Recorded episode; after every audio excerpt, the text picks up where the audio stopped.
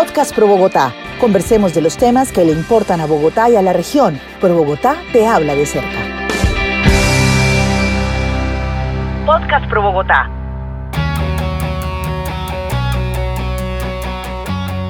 Hola, un saludo para todas las personas que siempre nos acompañan en este podcast de Pro Bogotá. Hoy tenemos un programa muy especial porque se acerca una fecha muy especial. El próximo sábado 6 de agosto se celebran los 484 años de Bogotá, nuestra ciudad. Esta ciudad que acoge a todas las personas y que a todas les brinda múltiples oportunidades.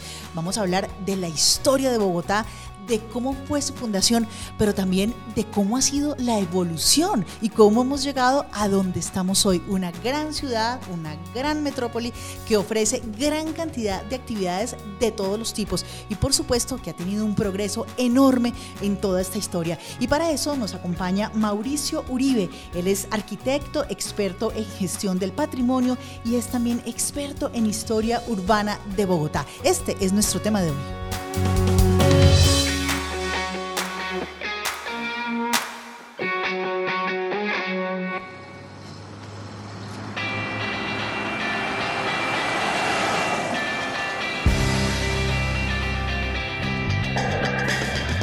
Mauricio, muchísimas gracias por acompañarnos hoy en este podcast de Pro Bogotá. Muchas gracias por la invitación. Hablar de Bogotá es siempre un placer. Claro que sí, hay mucho de qué hablar y por supuesto todo eh, tiempo, todo espacio sería corto para decir todo lo que hay que decir de nuestra capital. Pero empecemos a hablar de historia, de la fundación. ¿Cuáles son como esos hitos, esas cosas más importantes que se dieron en la fundación de Bogotá hace 484 años? Sí, e, esto es muy importante y sobre todo porque la celebración de Bogotá es decir, cuando Bogotá nace, pues es una pequeña aldea donde ahí estaban ya eh, pues una, una comunidad, digamos, de los chipchas. Luego el terreno ya estaba, digamos, medianamente ocupado, pero esto era una cosa completamente distinta. Esto, pues nos lo podemos imaginar que era como una especie de paraíso, ¿no? Una sabana verde al lado de unas montañas espectaculares. Se funda Bogotá en 1538 eh, y hoy somos la megalópoli que somos de 7 millones de habitantes. Entonces, muchísimo ha cambiado, pero en, en, cuanto a qué pasó y cómo fue la fundación de Bogotá, creo que sobre esto también hay mitos, pero es algo que hemos olvidado los mismos bogotanos, ¿no? Y que estemos precisamente como celebrando, esta es la fecha de Bogotá, las ciudades se fundan y esta ciudad se fundó, porque digamos que hace dos años, por algunos eventos eh, durante la pandemia, como que se puso en duda y se discutió mucho sobre la fundación de Bogotá, que, que, que tenemos que entender el momento histórico. Es decir, vamos para 500 años de eso, luego no lo podemos ver solamente con la óptica actual. Claro que sí. ¿Cuáles fueron esos hechos que marcaron la fundación de Bogotá hace ya casi 500 años. No, pues eh, hay que entender el periodo histórico, estamos en pleno renacimiento europeo, hay una... Eh, hay un imperio que se destaca entre todos porque ha sido cíclico. Si primero fue Roma, después, muchos años después, pues va a ser España, eh, que tiene, pues si Roma dominó el mundo, era el Mediterráneo, que no era poco. ¿no? Tenían posesiones en toda Europa, en el África, en el norte de África y en el eh, eh, oeste de, Asia. Y ese era el mundo en ese momento. Lo de España es una cosa increíble, es sobrepasar el Atlántico y descubrir, obviamente sobre algunos términos hay, hay diferencias y hay polémicas, pero en ese momento se entendió como un descubrimiento, no fue que se creó. Es decir, aquí pues el territorio era el mismo y había una cantidad de gente eh, repartida eh, desde lo que hoy es Alaska hasta la Patagonia, pero para ese mundo occidental este es un descubrimiento de la mayor importancia. El descubrimiento de, América cambió el mundo. Después de ese momento de Colón, de llegar a América, él hace cuatro viajes y llega a América y empiezan a, a descubrir, realmente no sabían qué tan extenso era. De hecho, cuando Colón llega a América, estaba buscando las Indias. o sea, digamos que ah, es, es, es, realmente una gran sorpresa y después empieza el periodo de conquista. El periodo de conquista es un, una empresa gigantesca como nunca se ha visto en el mundo, que era fundar ciudades.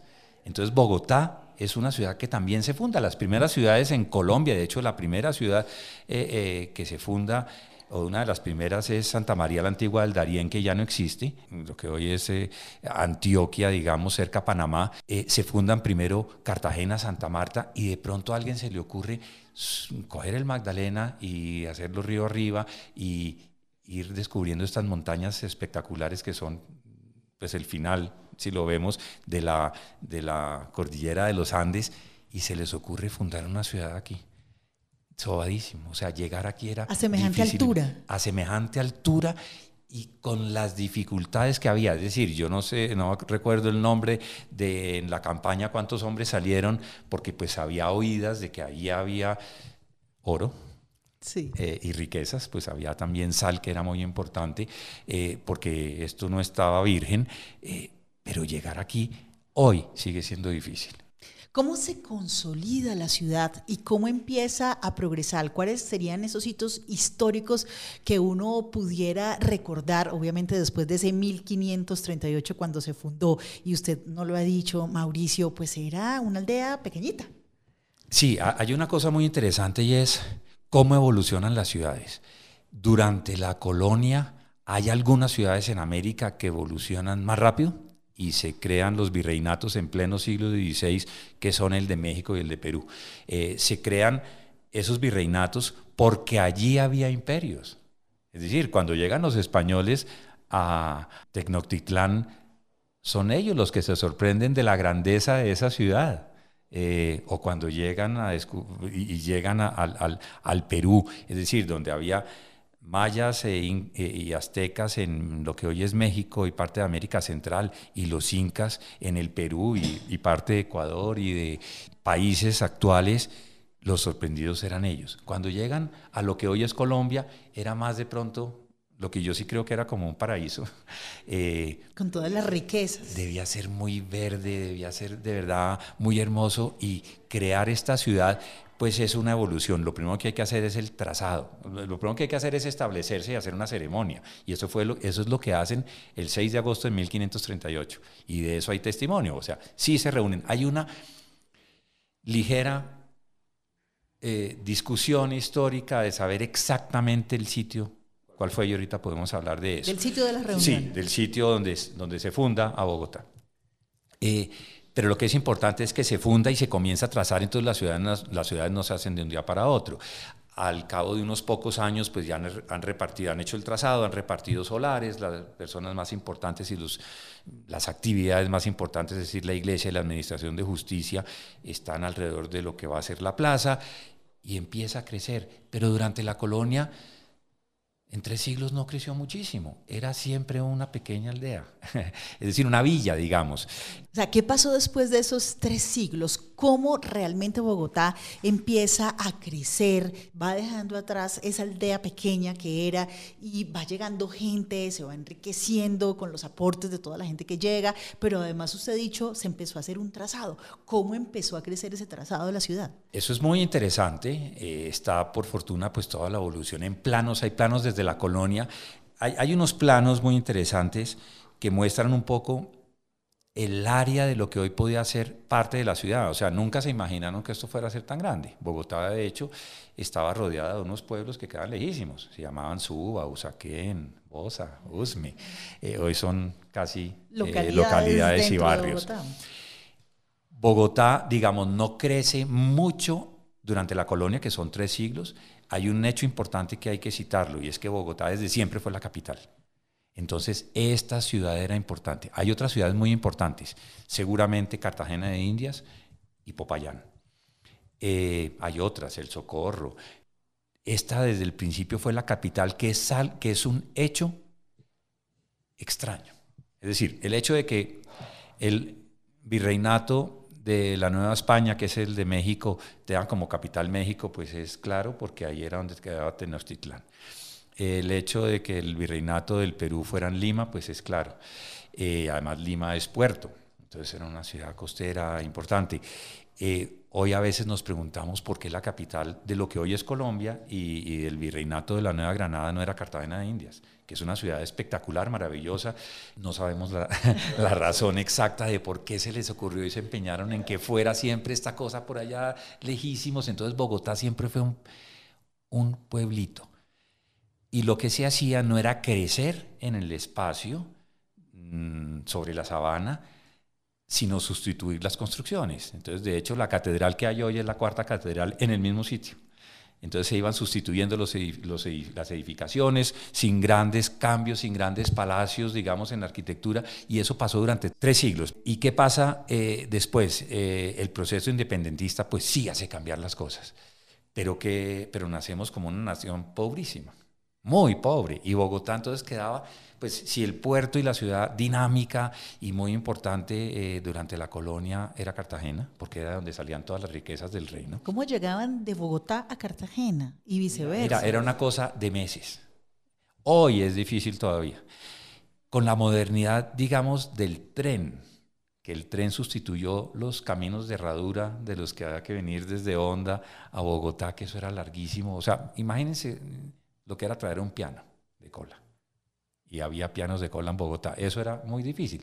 Cuando ya está el tren, digamos que hay una sensación de progreso, pero ya no hay tren y sigue siendo muy difícil incluso por carretera venir a Bogotá. Pero si uno lo analiza y si uno lo entiende, está muy bien escogido el sitio, es central, central y estamos en un escenario maravilloso. Pero sucede el hecho de la independencia que sucede en Bogotá porque era la capital en la del reino. de Bolívar. Eh, Hechos importantes ahí con, con el florero, con todo lo que conocemos de la historia. Y ese es el grito de la independencia en 1810. Pero en 1819, claro que hay una campaña libertadora que termina en Boyacá, que era aquí muy cerca, en el altiplano. Pero es cuando entra Bolívar al tercer día que se empieza a formar el país. ¿Y a dónde entra? A la plaza, que en ese momento no se llamaba Bolívar, eh, pero, pero a la plaza mayor de la ciudad. Durante el resto del siglo XIX muy poco cambió, porque no teníamos plata. Éramos un país muy pobre, pero era la sede del gobierno. Y, ¿Cómo se establece precisamente todo el poder político en Bogotá y también cómo desde aquí se empieza a desplegar ese poder económico que tanto hacía falta? Sí, yo, yo lo que creo es que eh, en algún lugar se tenía que administrar el reino Bogotá, que en la colonia se llamaba Santa Fe, en un principio se llamó Santa Fe de Bogotá, después era solamente Santa Fe, y aquí hay un hecho muy importante ahorita que celebramos eh, nuestro cumpleaños, es que es desde 1819, el mismo año de, la independencia, que Bogotá se llama Bogotá. Eh, no que Santa Fe no sea un nombre bellísimo, eh, pero Bogotá es desde 1819. Y, bueno, pues eh, la, evolución pues es, es esa, es muy lenta. Bogotá o Santa Fe en la colonia pues era el centro del poder, pero en ese caso era un reino. Bogotá era un reino. Se ve después que administrar estas tierras de un continente gigantesco como lo es América desde ultramar, es decir, desde el otro lado, era muy, con los medios que había, pues era muy difícil. Crean entonces en el siglo XVIII dos nuevos virreinatos y uno queda en Bogotá. Entonces, así, había, así hubiera ciudades importantes como Cartagena, como Popayán y la misma Quito, es en Bogotá y se consolida pues que el centro de poder de este virreinato que va a seguir siendo el de la Nueva Granada va a ser Santa Fe. Y desde luego eh, no hubo ninguna duda en eh, lo que siguió de la independencia, en consolidar a Bogotá como la capital de la República naciente y hoy seguimos siendo la capital. ¿Cuáles son esos hitos que marcan la evolución de Bogotá a como la conocemos hoy? Hablábamos que Bogotá había sido pionera en muchas cosas, en temas de, del transporte, eh, en muchas cosas Bogotá siempre ha sido pionera. Si hablamos de esos momentos en la historia que han sido para la transformación de Bogotá, ¿cuáles serían? Sí, yo creo que hay unas fechas, es decir, no hay casi ningún hecho que suceda un día. Entonces hay unos hechos importantes que transforman la historia misma, pero también que sugieren transformaciones como parte del proceso del territorio mismo. Entonces la ciudad va cambiando. Y también surgen unos personajes que son muy importantes que a veces los olvidamos. Entonces, hay unas fechas importantes. La fundación de Bogotá, no que este territorio no estuviera ya ocupado. Y eso hay que entenderlo. Es decir, a veces creemos que Bogotá nace en 1538, ¿no? En Bogotá, en, ese momento, se firma un documento. Y se, pues, porque estaban en ese proceso de fundación de ciudades y al tiempo se estaban fundando otra cantidad de ciudades en América. Y durante tres siglos, no que no pase nada, pero pues esta es una eh, villa tranquila, eh, se administra justicia, eh, es aquí que llegan mensajes y las razones del, imperio. Entonces llegan a, las capitales de los reinos y de los virreinatos y es en Bogotá. Y la ciudad no crece mucho. Bogotá se funda de manera muy inteligente entre ríos, entre dos ríos que no eran grandísimos y que hoy desafortunadamente no los podemos ver mucho, eh, que son los que llamamos Río San Agustín y San Francisco. Y en la mitad está la Plaza Bolívar. Después empieza a desbordar un poco, eh, sobre todo hacia, hacia norte y sur, y llegamos hasta lo que hoy es la calle 26, que es la ermita de San Diego. Eso ya eran las afueras de la ciudad. Hacia el sur también era un poco más, era como hasta las cruces y al occidente eh, San Victorino y limitábamos siempre con los cerros. Y entonces Bogotá era un poco lo que hoy llamaríamos el centro, histórico. Sí, el centro histórico. Durante el resto del siglo XIX no hay un cambio fundamental, hay un cambio eh, paulatino y a veces imperceptible, pero, pero muy continuo de las arquitecturas, de la piel de la arquitectura. Empezamos a mirar a otros, hacemos un rechazo a España y empezamos a ver el resto de Europa y nos gusta lo francés, lo inglés, lo italiano. Entonces por eso hay un Teatro Colón y, por eso hay un, Capitolio Nacional eh, de Arquitectura Neoclásica que aquí no existía. Pero eso es un poco, eh, no, no solo la piel, pero es contenido dentro de ese mismo territorio. Eh, y hay, entonces el segundo hecho importante es la independencia y el proceso de independencia, porque no es un día, pero arranca en 1810 y termina en 1819 y muchas de las cosas muy importantes de lo que va a ser para la nación sucedieron en Bogotá. Yo creo, y, tiene que ver mucho con el cumpleaños que estamos celebrando de Bogotá, que, insisto, debíamos hablarlo más. Esto debíamos ser más conscientes los bogotanos que en un momento se fundó esta ciudad y que además las ciudades tienen que tener un motivo para festejar. ¿Y qué pasó después del siglo XIX? Después del siglo XIX seguíamos muy pobres porque aquí no teníamos grandes riquezas, pero además peleábamos mucho. Entonces vivíamos en guerras civiles. Y el cambio de siglo, pues nos cogen una guerra, que es la guerra de los mil días. Y eso es nacional. Está todo el mundo peleando contra todo el mundo. Y toda la vida lo de la política era peleas, y peleas sangrientas, desafortunadamente. Eh, pero el país iba evolucionando y en la economía, pues hay algo que aquí pasa muy importante y es el café. Aquí no en Bogotá, pero aquí en Colombia. Entonces, simultáneamente con esta organización eh, de, un Estado nuevo y el crecimiento de algunas ciudades o de todas las ciudades, está sucediendo en, Antioquia y, en, lo que era el viejo Caldas, la revolución del café y ese se vuelve un producto muy, muy importante. Entonces, comenzamos el siglo muy pobres, en 1902 termina la guerra de los mil días, pero, y, el año siguiente, pues un error histórico, digamos, pero pues eso muestra la debilidad de que éramos como país, que es la pérdida de Panamá. ¿no? Entonces, en 1913 prácticamente regalamos Panamá a los Estados Unidos, perdimos lo que hoy es un país, eh, pero en el año 25 tal vez hay una indemnización del gobierno eh, de los Estados Unidos eh, por la pérdida de Panamá y con lo del café tenemos un poco de recursos. Entonces el país empieza a modernizarse. En los años 20 realmente empieza a modernizarse. Un tema fundamental es el ferrocarril, que fue una empresa dificilísima de hacer. Había una cantidad de empresas locales y, todo, y, había pues el ferrocarril del Pacífico, el del Atlántico y el ferrocarril de Antioquia y el de Cundinamarca, y eran como líneas que iban de un sitio a otro y ahí terminaban, y después se vuelve una verdadera red. Eh, la tristeza es que hoy ya no existe.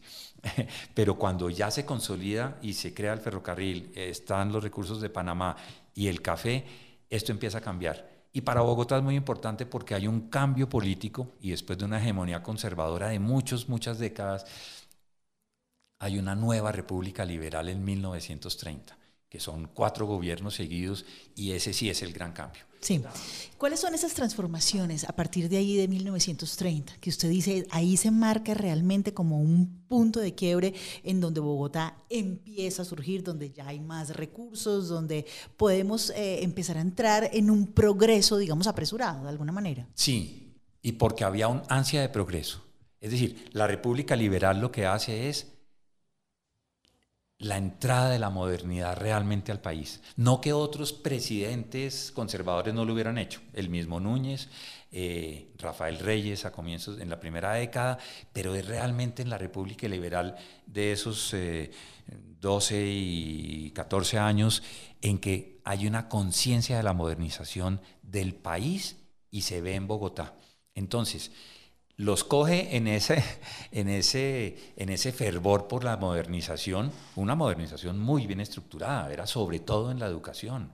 ¿no? La revolución en marcha era en la educación, en la cultura, en la infraestructura. Y en, e, y en la mitad de ese periodo sucede la celebración del cuarto centenario de la Fundación de Bogotá.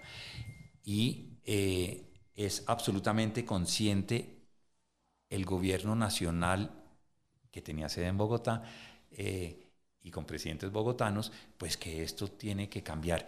Pero están pasando muchas cosas. Creación en 1936 eh, o, pues, o, comenzar la construcción del campus de la ciudad universitaria. Ese es un hecho. De la Universidad Nacional. De la Universidad Nacional. Claro, esos edificios iniciales son del año 36, en plena eh, revolución en marcha de López Pumarejo. Eh, en el año 34 se inaugura y, lo dedican al presidente que lo, que lo gestó el Parque Nacional. Entonces hay un gran parque urbano de ciudad, eh, hay una universidad y comienza la expansión del centro con los nuevos barrios. No solamente en el norte, pero en el norte son los más conocidos, pues porque las clases prestantes de, de Bogotá, que han estado siempre en lo que hoy llamamos centro histórico, superan las barreras y se van a Teusaquillo, a la Magdalena, a la Merced y por el sur también y por el occidente, empezamos a crear nuevos barrios y Bogotá empieza a crecer. Entonces ya no somos los 20.000 habitantes que había en 1810, sino más de 300.000. Y llegamos al siglo XX, que por supuesto marca unos nuevos hitos, unos nuevos hitos en temas de progreso, de crecimiento, de arquitectura cómo se empieza a transformar la ciudad.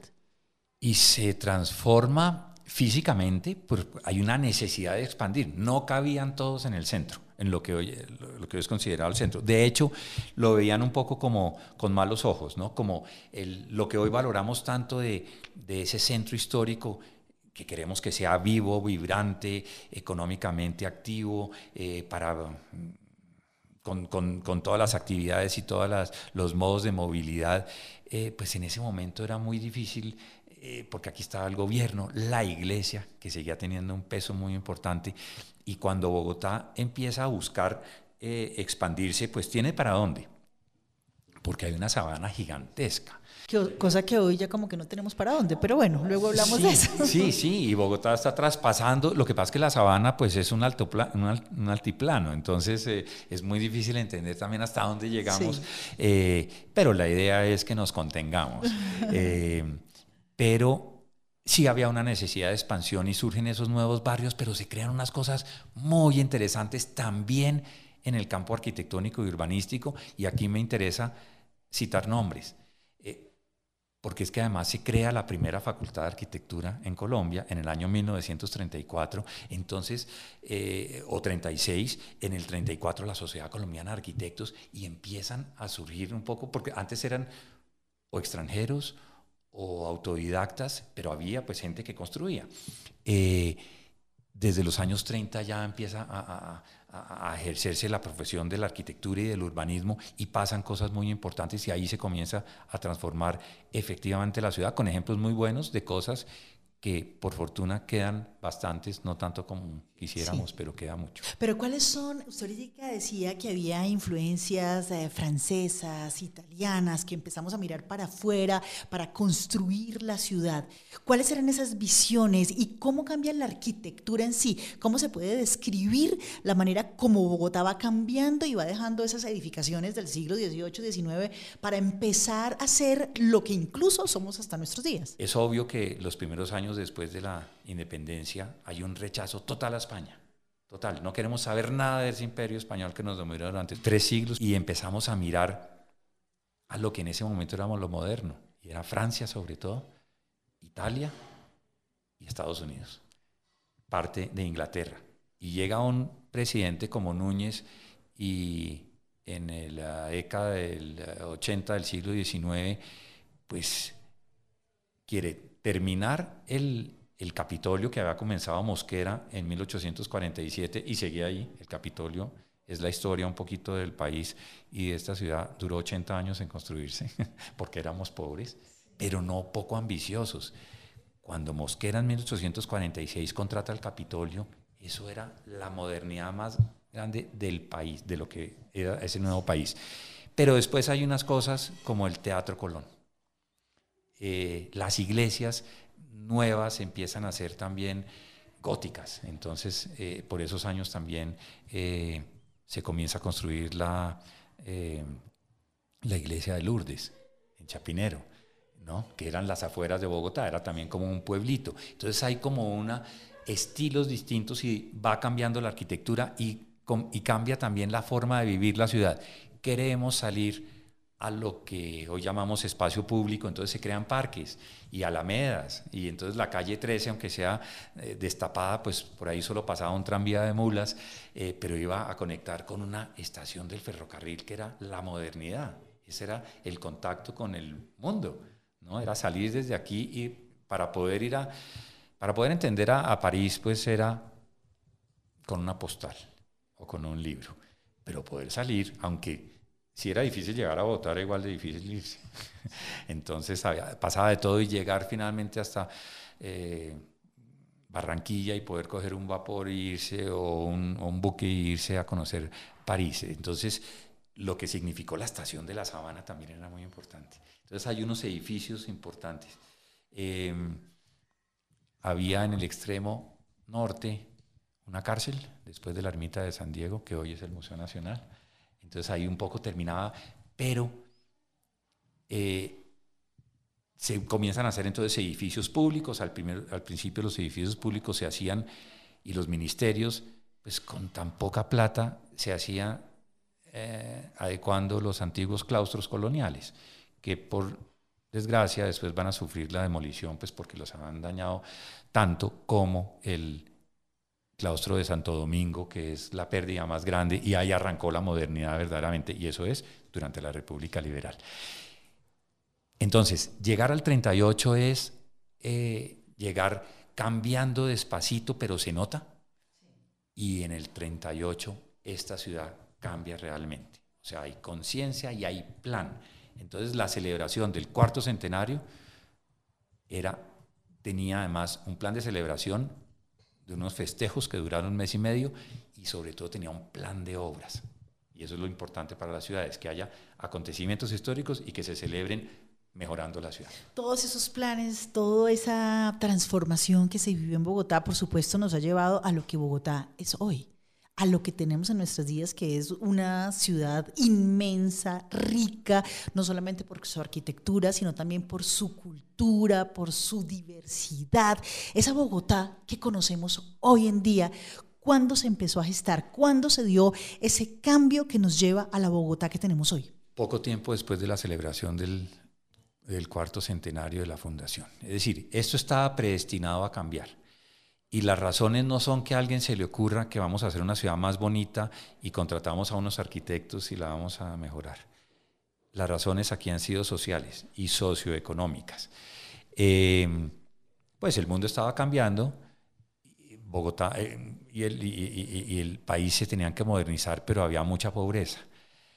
Y lo que pasa en los años siguientes es esa, es esa explosión demográfica, o sea, si haya habido una intención muy grande como la hubo en esos años de la República Liberal de, también pues mejorar las condiciones del agro, o sea, ahí seguía siendo muy importante el café y otros productos eh, y nos teníamos que modernizar de alguna manera, pero la población era muy pobre, entonces empiezan a migrar de los campos a las ciudades y a dónde más que a la capital. O sea, Medellín también sufre un proceso de expansión y Cali gigantescos.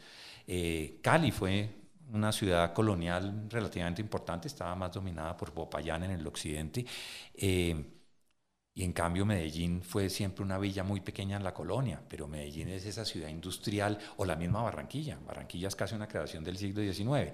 Bogotá sufre lo que sufre el país, pero todo el país llegaba a Bogotá. Sí, mucha gente del suroccidente llegaba a Cali y mucha gente del, del centro, un poco al norte, llegaba a Medellín y mucha gente llegaba a Barranquilla en la costa a Bogotá llegaba todo el mundo. ¿Y por qué llegaban? ¿Qué ofrecía Bogotá en esa época? ¿Cuál era ese, esa riqueza económica o esa riqueza de oportunidades que podría dar Bogotá en esos años? Yo creo que esto es un fenómeno que le pasa a todas las ciudades, a todas las ciudades del mundo, a excepción de pronto de algunos países en que la capital no es la ciudad más grande, como los Estados Unidos.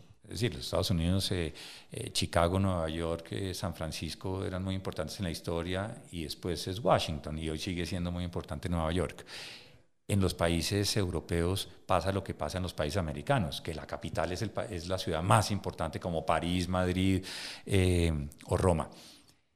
Y aquí pues México, Lima o Buenos Aires. Y eso le pasaba a Bogotá. Entonces era la, la creencia de que es la ciudad de las oportunidades. Es decir, yo para dónde me voy, para la capital, ahí está el gobierno, algo tiene que salir. Entonces, Bogotá, en Bogotá sí pasaban cosas. Es decir, la ciudad universitaria era esta.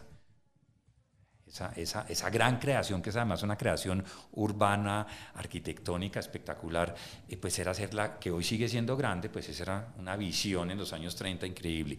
Los barrios, la industria, aquí la industria, así Medellín y Cali fueran y han sido... Eh, muy importantes en, en, en, en, la industria, Bogotá también lo era, pero Bogotá tenía todo, tenía la cultura, tenía, porque tenía la Biblioteca Nacional, pues queda en Bogotá, y el Museo Nacional queda en Bogotá. Y el Teatro Colón. Y el Teatro Colón era este. Eh, pero también, digamos, pero entonces eh, hay, hay, hay, una cultura importante, los periódicos principales están acá, o sea, había un centralismo que era mucho más grande del de hoy, pero yo lo quisiera entender. En ese momento, pues era claro, además muy centrales.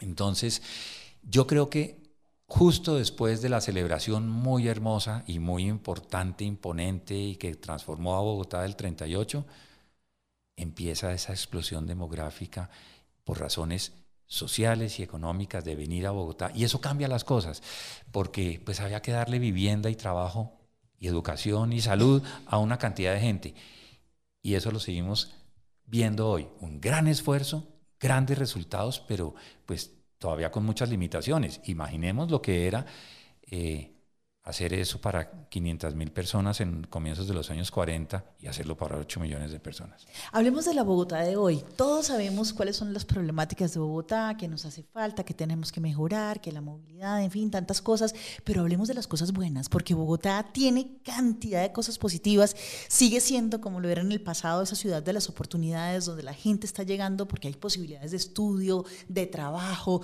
de acceder a, a una visión mucho más grande y más global de nuestro país, pero también una visión del exterior. Hoy, ¿cómo podemos describir a Bogotá? Creo que Bogotá es la tierra de las oportunidades. Eh, no quiero que se me note mucho lo bogotano, pero lo soy y, es el orgullo. O sea, yo creo que lo que hemos perdido mucho, se dice mucho la frase que Bogotá es de todos y entonces no es de nadie. Entonces, Barranquilla es de los barranquilleros, Medellín es de los paisas, Cali es de los caleños y Bogotá es de todos los colombianos. De hecho, los bogotanos, bogotanos eh, pues son un porcentaje eh, no, el más grande en, la ciudad. Si todos quisiéramos a Bogotá por igual, o sea, tanto, lo que, la, lo que la ciudad se merece, eh, pues esta ciudad sigue siendo la ciudad de las oportunidades, pero la querríamos y la cuidaríamos más. Entonces, yo solo puedo pensar en Bogotá positivamente. Bogotá eh, y desde su territorio es hermosa, es realmente hermosa, pero lo que sufren, o sea, hay gente que vive la ciudad y hay gente que sufre la ciudad. Y aquí que, se habla también mucho de temas de seguridad o de inseguridad, son temas reales, eh, de movilidad. Mover a 8 millones de personas no es fácil. Eh, pero Bogotá tiene todo para mejorar y yo creo que lo que hay que hacer es siempre tener visión de futuro, que es lo que han tenido en la historia otros eh, personajes y otros, en otros momentos. Entonces Bogotá se vuelve de pronto lo que es hoy, pero hoy sigue siendo riquísima en todos los temas y sigue siendo eh, no solamente riquísima, hermosa, pero estamos un poco pensando siempre en, la billetera en que nos va a salpicar el taxi. Pero hablemos de esas cosas lindas y maravillosas que tiene Bogotá, porque de esas cosas de lo cotidiano, del día a día, de la inseguridad, pues todo el tiempo hablamos. Pero, por ejemplo, no hablamos de la riqueza cultural que hay aquí, de las posibilidades de acceder a museos, de acceder a exposiciones, de acceder a arte, a literatura. A arquitectura, que es la ciudad misma. Porque es que a mí me gusta mucho pensar que el la real sala de exposiciones de este museo que es esta ciudad es la ciudad misma. La pieza principal, así como hay museos que tienen la pieza principal, en Bogotá son los cerros orientales. Esto hace esta ciudad absolutamente única. Los cerros orientales no son unas montañas cualquiera de cualquier ciudad. Cada ciudad tiene su particularidad. En Bogotá son los cerros y el territorio, esas, esa sabana verde que vieron, que era llamada el Valle de los Alcázares en la colonia, eh, que debía ser tan hermosa, pues hoy es la ciudad y tiene muchas cosas muy interesantes. La conquistamos toda. Pero yo sí creo que el territorio de la ciudad es muy importante. Una ciudad plana, 2.600 metros, es muy especial. O sea, la gente que viene de afuera y que viene en avión cree que llegó a una ciudad de llanura, o sea, cree que llegó a los llanos. Eh, Bogotá está a 2.600 metros, o sea, está más alta que cualquier ciudad europea. Eh, y aquí estamos. hay una sabana impresionante. una sabana impresionante que no es la de Bogotá, es el altiplano cundiboyacense. O sea, uno se va para Chiquinquirá y después de tres horas de, de, camino sigue estando a 2.600 metros, pero con una cadena montañosa que en Bogotá es muy, muy especial. Hay una cosa, es que las razones históricas existen. Entonces, eh, no es una coincidencia que estemos con estos eh, que nos han fundado en 1538 al lado de estos cerros, no fue que les dio por ahí era el sitio de recreo del, del CIPA. Entonces, cuando las huestes de Gonzalo Jiménez de Quesada llegan, pues no se van a hacer en donde hoy es Gran Estación, por decir algo, sino se van a hacer donde era bonito y que era resguardado de estos cerros, pero en el cañón del San Francisco, que es el río San Francisco que antes se llamaba Vicachá. Y eso quiere decir, pues, a la sombra de esos dos cerros que llamamos tutelares, pero es que lo de Monserrate y Guadalupe hoy sigue, sorprendiendo. Esa era Bogotá, Bogotá estuvo ahí, eh, creada, fundada, vivida y se ha ido expandiendo. Entonces, lo primero, salir a recorrer la ciudad. Ojalá pudiéramos, y esas son discusiones más largas, disfrutar más los cerros de eso hemos hablado en este mismo espacio.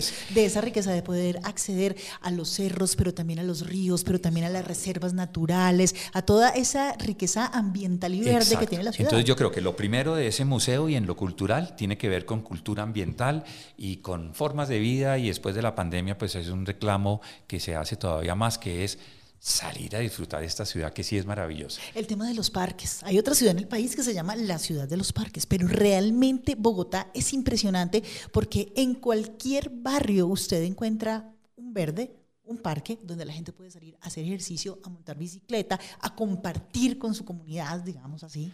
Esas son las contradicciones que hacen esta ciudad que son muy dolorosas. Es decir, eh, no que nos centremos en lo malo, pero lo malo hay que entender las razones para mejorarlo. Bogotá, decíamos, es pionera. Si hay una ciudad de los parques es Bogotá, pues Bogotá tiene como 2.500 parques y se han arreglado mucho en las últimas administraciones. Luego Bogotá tiene un verde urbano muy interesante y efectivamente hay unos parques metropolitanos muy grandes como el Parque Simón Bolívar, que está en el centro geográfico de la ciudad y que es una conjunción de varios parques en los que hay bibliotecas, eh, espacios deportivos, eh, jardines botánicos, o sea, hay cosas muy importantes. Parque Nacional y unos parques metropolitanos como el del Tunal. Eh, hay unos parques, digamos, de locales muy interesantes también.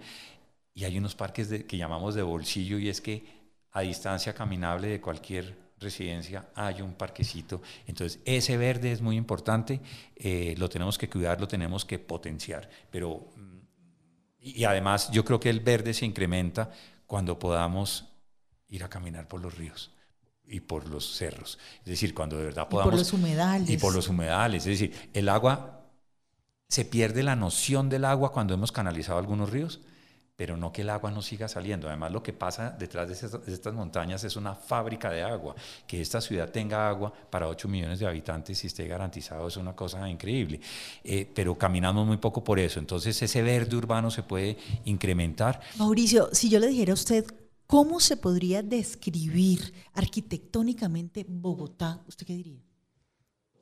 ¿Hay cómo hacerlo o hay múltiples cosas muy diferentes? yo, en la yo ciudad? creo que una ciudad grande es muy difícil. O sea, hay unas ciudades pequeñas en que, no voy a decir es todo igual, pero pues que se han además mantenido mucho en el tiempo y tienen como una característica, no voy a decir única, pero hay unas ciudades italianas, unas ciudades medievales italianas que uno la ve y sigue siendo lo más parecen detenidas en el tiempo sí, además. parecen detenidas en el tiempo y son modernísimas está todo conectado eh, hoteles maravillosos en la historia, o sea, en, lugares históricos, pero uno entiende eso y no hay un solo techo que no sea de esos techos rojos de tejas. Entonces hay, hay como una, pero porque hubo una posibilidad de conservar eso. Bogotá, como las grandes ciudades, pues es muy difícil de clasificar, es decir, no podemos decir que Roma es, ni siquiera que Roma es barroca, porque Roma es renacimental, pero también es de Mussolini, hay muchas Romas, pero hay como una idea de Roma monumental, y desde luego pues la historia ahí es muy pesada. En París tampoco podemos decir que París es única o Nueva York, eso le pasa a Bogotá.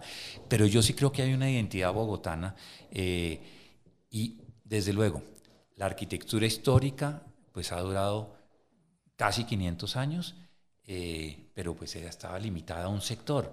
En cambio la ciudad de hoy es muy moderna todo lo que hay es del siglo XX, o casi todo lo que hay es del siglo XX y es muy moderno. Y en esa arquitectura moderna creo que radica buena parte de la identidad bogotana.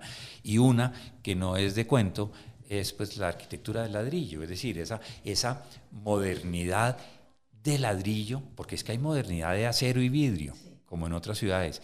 La modernidad del ladrillo en Bogotá es muy especial. Ahí surgen una cantidad de nombres, pero pues otro día podemos hablar solamente de las torres del parque, pero las torres del parque son yo creo que lo que más identificaría a Bogotá. Yo he estudiado mucho la historia y, en todos sus periodos y de pronto lo más especial o lo que más nos caracteriza y yo creo que son las torres del parque. Mauricio, pues aquí nos podríamos quedar horas hablando de lo que ha sido Bogotá, de su transformación, de las características de esa Bogotá de hoy, que sin duda es una ciudad que le abre las puertas a todo el mundo. Aquí el que llega tiene oportunidades, puede hacer cosas.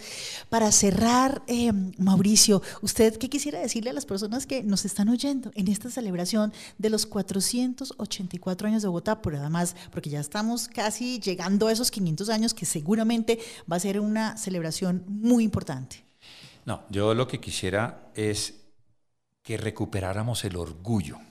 Así no hayamos nacido en esta ciudad. Es la ciudad de las oportunidades, pero esta es una ciudad muy rica, muy bella. Hemos hablado sobre todo de eso.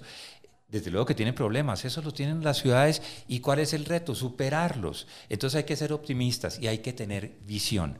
Yo sí quisiera que en Bogotá, porque además las celebraciones pues son muy ricas, celebrar es muy rico. Para los problemas, como decías, que son cotidianos, hay su momento y eso se tienen que resolver. Lo que hay que pensar es a vivir bien, es a que estemos a gusto en esta ciudad, que nos desarrollemos y que, que estemos bien, que seamos felices en esta ciudad. Y yo creo que lo podremos lograr. Entonces, celebrar es muy rico, se nos acerca la fecha del 6 de agosto y estamos a solo 16 años de la celebración de lo que va a ser el quinto centenario de la fundación de esta ciudad. Bogotá se tiene que, se tiene que mover eh, y organizar para ese momento desde ya, no un mes antes. O sea, yo soñaría que es el 6 de agosto de, de 2038 estamos inaugurando, no sé, la sexta, la séptima línea del metro, eh, que todo el mundo se mueve en, vehículos de transporte público eh, masivo, multimodal, que podamos llegar fácil a todas eléctrico y que es una delicia caminar y montar en bicicleta, que es una ciudad no solamente llena de árboles, sino de pájaros. Para que haya pájaros tiene que haber árboles. Entonces, si los quitamos, pues ¿no? se nos están acabando los copetones. Entonces, creo que lo que hay que hacer, y que uno diga, no veo la hora de seguir caminando los cerros, ver esta belleza de, de sabana inmensa con una ciudad verde en la mitad. Entonces, yo quisiera ser muy optimista. Creo que estamos a tiempo. Creo que lo que hay que tener es visión Creo que la visión 2038 es lo que debería eh, eh, motivar a todos los gobiernos. Creo que durante la administración anterior se hizo. Eh, el, el plan de desarrollo estaba con miras a 2038 y en el Museo de Bogotá hicimos exposiciones contando cómo se celebra una fundación y contamos mucho lo del 1938. Entonces yo creo que lo que hay tener, que tener es visión de que estemos todos muy bien, de que la ciudad siga acogiendo gente, eh, no de manera indefinida, esto no puede seguir creciendo tanto. Yo creo que 8 millones son suficientes. Si y eso es de, de macropolítica y de macroeconomía, pero es, pues tenemos que hacer un muy buen campo colombiano para que volvamos el campo, produzcamos y la gente se quede en los pueblos, en mejores pueblos, que Bogotá sea un referente, que esto no supere los 8 millones de habitantes y que sea una ciudad hermosísima a la que ningún colombiano pueda dejar de visitar porque es y ha sido eh, la capital del país. Mauricio, pues muchísimas gracias por esta conversación y por supuesto desde Pro Bogotá la invitación es a eso, a que queramos a Bogotá, a que veamos las cosas maravillosas y buenas que nos ofrecen y que todos los días tengamos acciones que desde lo personal, que desde lo cotidiano nos ayuden a seguir construyendo una mejor ciudad. Muchas gracias, Mauricio. A ustedes, muchísimas gracias por el espacio. Gracias a todas las personas que siempre nos acompañan en este podcast. Recuerden que nos pueden seguir por Spotify, por Deezer, por Google y Apple Podcast. Hasta la próxima oportunidad.